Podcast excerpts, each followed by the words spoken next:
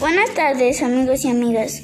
Bienvenidos a un, podcast de Identifico mis emociones para aprender a resolver conflictos. Punto número uno. En ocasiones las emociones funcionan como una fuerza que ponen en marcha acciones y pensamientos. Punto número dos. Aprender a reconocer emociones que expresamos punto número 3 nos ayuda a decir cómo enfrentar un conflicto de manera segura pero sin lastimar la dignidad de nadie. Punto número 4.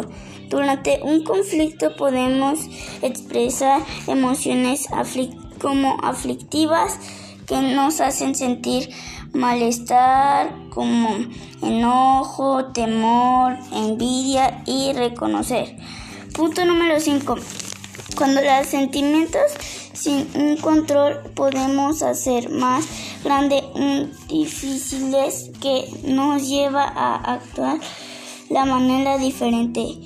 Gracias, espero les haya gustado este podcast. Los espero en el siguiente podcast de Eitan Suriel Dolores del Toro. Gracias a Dios.